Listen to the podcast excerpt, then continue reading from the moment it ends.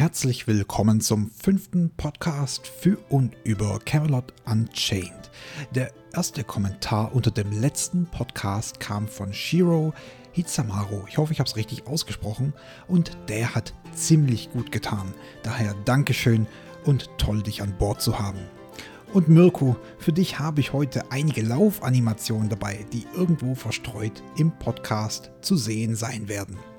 Ja, liebe Camelot Unchained Fans, wir haben ja bereits in vorigen Podcasts ein bisschen über das Crafting in Camelot Unchained gesprochen und wollen heute weiter daran anknüpfen. Der erste Teil dieses Podcasts bezieht sich also auf das Crafting und die Crafter-Klasse während der zweite Teil eine Art Informationssalat darstellt. So habe ich das einfach mal genannt. Beginnen wir mit dem Vox Magus.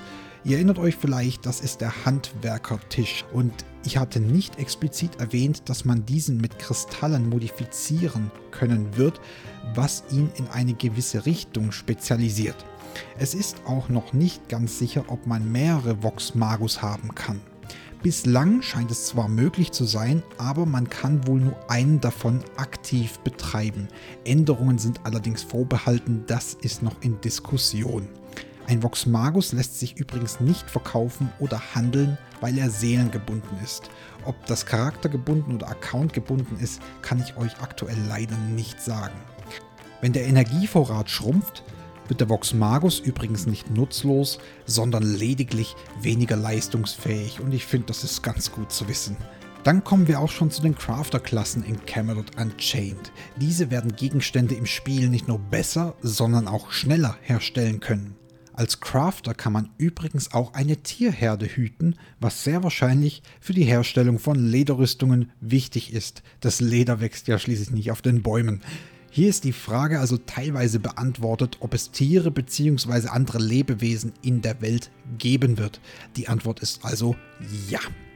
Zu den Aktivitäten im Kampf bezüglich den reinen Crafter-Klassen habe ich in Erfahrung gebracht, dass diese Fallen stellen und explosives Material erschaffen sowie einsetzen können.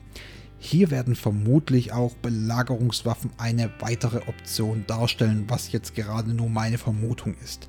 Das beantwortet also teilweise die Frage, ob reine Crafter-Klassen überhaupt etwas mit Kämpfen zu tun haben können. Die Antwort ist hier also auch ja. Die Crafter-Klasse jeder Fraktion hat eigene Skills, eigene Fähigkeiten und eigene Möglichkeiten. Sie ist also auch nicht bei jeder Fraktion gleich. Genauso wie bei den normalen Klassen, über die wir ja bereits im letzten Podcast gesprochen hatten. Die einzelnen Prozesse beim Crafting können theoretisch in Vollzeit ausgeübt werden. Dazu zählt beispielsweise das Sammeln, das Formen und das Veredeln. Wir könnten uns also so dermaßen reinsteigern, dass nichts außer Craften mehr eine Rolle für uns spielen muss. Außer das Verkaufen und Münzen kassieren natürlich. Selbst eine Crafter-Klasse wird jedoch nie in allen Bereichen des Handwerks ein Meister sein können. Das spricht für ein sehr umfangreiches und tiefgreifendes Crafting-System. Es gibt Qualitätsstufen bei den einzelnen Handwerkstoffen bzw. den hergestellten Gegenständen und diese können vermutlich beim Veredeln verbessert werden. Es wurde allerdings auch schon gesagt, dass jetzt nicht unbedingt alles von der Qualitätsstufe abhängen wird. Es gibt übrigens auch Crafting-Aufträge von der Fraktion für die Crafter-Klassen, was indirekt eine Art Quest darstellt. So machen Crafter-Klassen Fortschritte und haben auch eine relativ sichere Einnahmequelle, insbesondere zu Beginn. Das ermöglicht auch Fortschritt für den Beitrag von uns als Crafter zum Fraktionserfolg insgesamt. Nicht erledigte Aufträge werden übrigens bestraft und sind auch keine Art Daily Quest. Man kann sie also nicht jeden Tag an derselben Stelle irgendwie abholen, sondern die werden mal zu dieser Zeit verfügbar sein und mal zu einer anderen Zeit und sie skalieren auch in ihrem Umfang, denke ich mal, und der Häufigkeit, je nachdem, was sich auf dem Server so entwickelt und wie es mit dem Fraktionserfolg vorangeht. Das ist ganz wichtig zu wissen. Es kam ebenfalls zur Sprache, dass man NPCs sammeln schicken kann, was mich aufs erste an Star Wars The Old Republic erinnert hat mit seinem Begleitersystem. Ebenfalls bekannt ist, dass Crafter Lehrlinge einstellen können. Und nein, das sind keine NPC-Lehrlinge, sondern echte Spieler.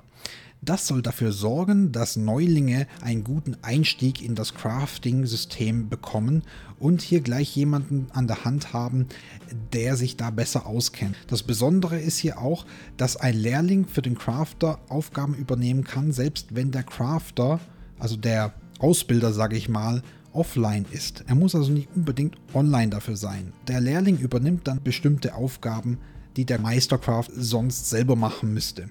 Es ist also eine Art Mentorsystem. Das kennt man zwar aus anderen MMOs schon, aber ich glaube nicht im Crafting, sondern nur allgemein für den Spieleinstieg beim Leveln und so weiter. Also bisher habe ich das sonst in noch keinem Spiel gesehen, dass es gerade fürs Crafting-System ein, ein Mentorsystem gibt. Finde ich auf jeden Fall eine coole Sache reine Händlergilden mit eigenem Fortschrittssystem soll es übrigens auch geben. Und da kommen die Karawanen ins Spiel. Wer nur als Händler aktiv sein möchte oder sich in diesem Bereich spezialisieren will und auch aktiv sein möchte, auch als Gilde, wird das auch möglich sein. Sehr cool, gibt eine große Vielfalt dann, was Gilden machen, worauf sich Gilden spezialisieren und in welchen Bereichen sie mehr oder weniger aktiv sind. Und das finde ich höchst interessant. Crafter können Rohstoffe nämlich mittels einer angeheuerten Karawane transportieren lassen. Hier soll es möglich sein, seine Ladung auch versichern zu lassen. Also im Falle eines Überfalls durch andere Fraktionen, während die Karawane unterwegs ist, dann verliert man nicht die gesamte Ladung, sondern vielleicht nur einen Teil oder vielleicht auch gar nichts davon und hat das irgendwo sicher. Was ich auch sehr sinnvoll finde, denn an manchen Rohstoffen wird man wahrscheinlich etliche Stunden sitzen, um die überhaupt zusammenzubekommen in dieser Masse und in diesem Umfang. Und wenn dann die ganzen Rohstoffe auf einmal weg sind, sind halt plötzlich mal vielleicht 20 Stunden Spielzeit weg und das wäre sehr, sehr frustig, denke ich mal, und würde den Spielspaß richtig in die Knie zwingen. Und deswegen ist dieses Versicherungssystem wahrscheinlich auch da. Wie weit das eben dann versichert ist oder versichert sein wird, ist, denke ich, in der Diskussion. Das ist bestimmt noch nicht final. Ich weiß allerdings nicht mehr dazu. Ebenfalls ist die Option geplant, dass sich andere Spieler als Geleitschutz anheuern lassen, die dann die Ladung bzw. die Karawane verteidigen. Und das finde ich auch eine ganz coole Geschichte, denn als normaler Spieler kann man auch mal so einen Auftrag übernehmen und der kommt dann nicht einfach vorgefertigt geskriptet von einem NPC, sondern er kommt von einem echten Spieler, der wirklich seine Rohstoffe von A nach B transportieren möchte und Sicherheit braucht. Und wir als starker Kämpfer natürlich können zur Tat schreiten und den anderen ordentlich auf den Sack hauen, die die Rohstoffe wegnehmen wollen. Sehr feine Sache. In puncto Aufbau haben Crafter-Klassen übrigens auch Vorteile, beziehungsweise können sie mehr bzw. besser bauen in irgendeinem Sinne. Beim Aufspüren und Abernten von Ressourcen sind Crafter-Klassen besser als normale Klassen. Die normalen Klassen können ja auch craften, darüber haben wir schon gesprochen. Sie können auch aufbauen und sie können auch jegliche andere Form von diesem Crafting durchführen, also auch Ressourcen sammeln. Sie können es allerdings nicht auf dieses Niveau bzw. dieses hohe Level treiben wie eine richtige Crafter-Klasse. Nicht, dass ihr denkt, wenn ihr eine normale Klasse spielt, bleibt euch das Crafting vollkommen verwehrt. Das ist nicht so. Es ist geplant, es wird als Popcorn-Crafting bezeichnet, was eine normale Klasse craften kann. So zumindest mein Businessstand. Und dann gibt es eben dieses wirklich komplexe, intensive und sehr tiefgreifende Crafting für die Crafter-Klassen, die sich darauf wirklich spezialisieren wollen und Vollzeit quasi darin aktiv sein möchten. Man muss also nicht entscheiden, ja, mache ich jetzt nur Crafting oder mache ich nur PvP, sondern man kann auch mit einer normalen Klasse craften, aber man kann auch mit einer Crafter-Klasse ebenfalls in den Kampf ziehen. Ihr schränkt euch da also nicht komplett ein. Es ist nicht ein Schwarz oder Weiß, sondern es ist eher die Wahl eines Schwerpunkts. Bei der Aufbereitung als Verarbeitungsschritt beim Crafting wird man übrigens verschiedene Reagenzien miteinander kombinieren können und auch Nebenprodukte spielen in dem ganzen Prozess eine Rolle.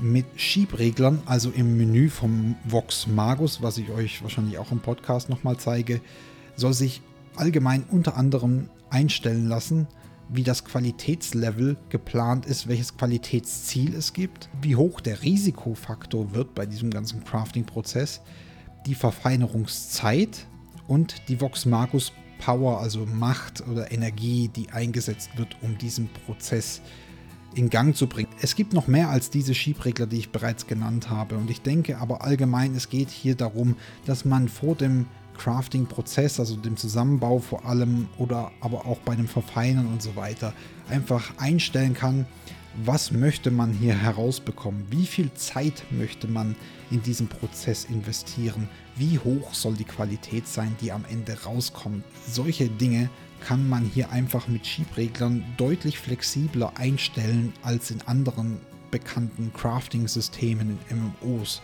Und das finde ich sehr interessant. Ich bin auch gespannt, da mehr darüber zu erfahren, aber mein Wissensstand bisher ist eben der, den ich euch gerade hier in diesem Podcast präsentiere.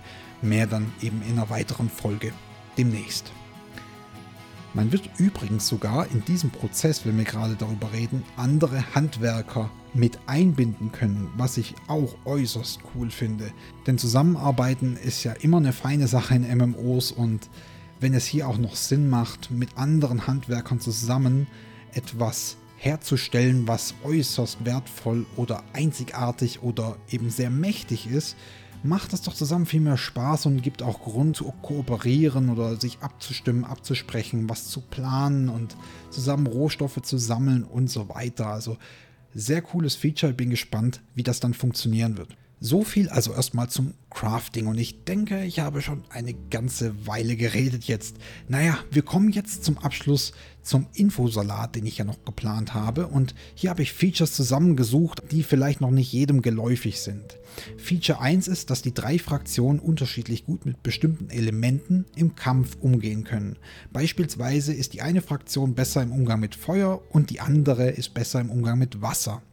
Feature Nummer 2 ist, dass man klettern und reiten können wird. Es wird also entsprechend auch Mounts bzw. eben Pferde, Reittiere geben, sonst wäre die Möglichkeit oder Fähigkeit zu reiten ziemlich sinnlos. Ne?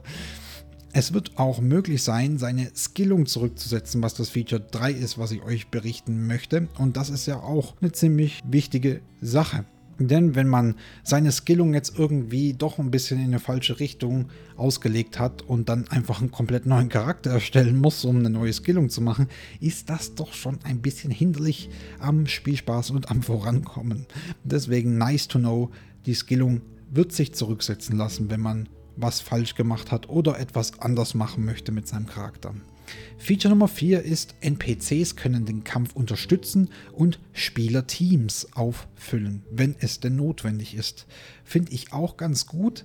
Ich denke, die NPCs werden mit Sicherheit nicht so effektiv sein wie ein richtiger Spieler, aber man kennt es ja, man verabredet sich zu einem Kampf, zu einer Schlacht und kurz davor sagen drei, vier Spieler ab, weil was dazwischen gekommen ist. Und in diesem Fall finde ich es ziemlich cool, wenn man hier NPCs zumindest mitnehmen kann, die diese leeren Plätze zumindest ein bisschen füllen und man nicht mit vier Leuten weniger unterlegen ist, einfach komplett.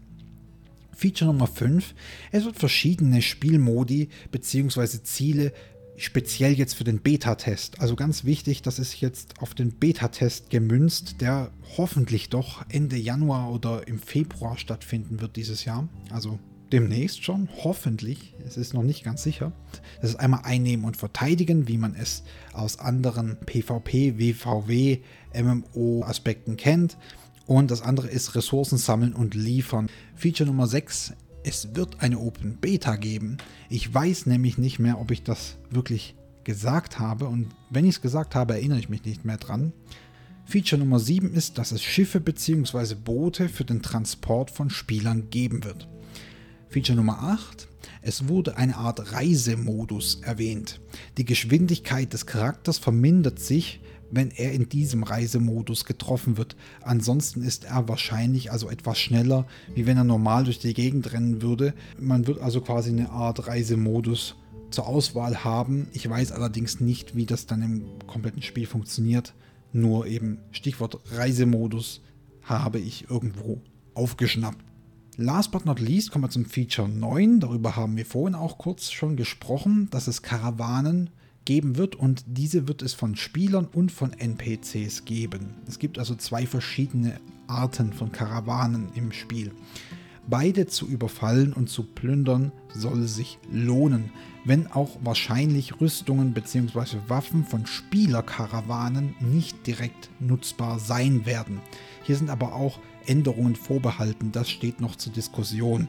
Wenn es allerdings um die NPC-Karawanen geht, wird man sehr wohl die Items, die man hier plündert, nutzen können. Wir hatten es ja auch schon mal, dass wir darüber gesprochen haben, ob es nur Gegenstände durchs Crafting gibt. Hier sehen wir einen Fall, wo es Gegenstände eben auch aus einer anderen Quelle gibt, nämlich wenn man Karawanen überfällt, die plündert und da sind schöne Schwerter oder schöne Rüstungen dabei, dann kann man die auch anziehen. Was die Spielerkarawanen anbelangt, vermute ich persönlich jetzt einfach mal, dass man die geplünderten Gegenstände mittels Crafting irgendwie transformieren können wird und sie dann nutzen kann, beziehungsweise einfach die Rohstoffe sich dann rauszieht aus diesen Rüstungen und Waffen und damit dann einfach schnell tolle Gegenstände bekommt, aber eben craften muss, um das zu erreichen. So, ich hoffe, Ihr habt auch in dieser Folge wieder ein paar tolle Infos für euch gefunden. Wie immer sei gesagt, dass das Spiel noch in Entwicklung ist und Dinge sich ändern können. Gleiches gilt natürlich für die Vollständigkeit und Richtigkeit dieser Infos in den Podcasts, die ich trotz Mühe nicht immer hundertprozentig sicherstellen kann. Lasst mich in den Kommentaren gerne wissen, was euch interessiert oder erweitert bzw. korrigiert diesen Podcast falls ihr mehr wisst als ich, was ja auch gut sein kann. Falls ihr noch eine Gilde auf den Seiten der Arturia sucht, die Treva wartet auf euch. Danke fürs Reinschalten und bis zum nächsten Mal. Euer Turm von mmomaster.de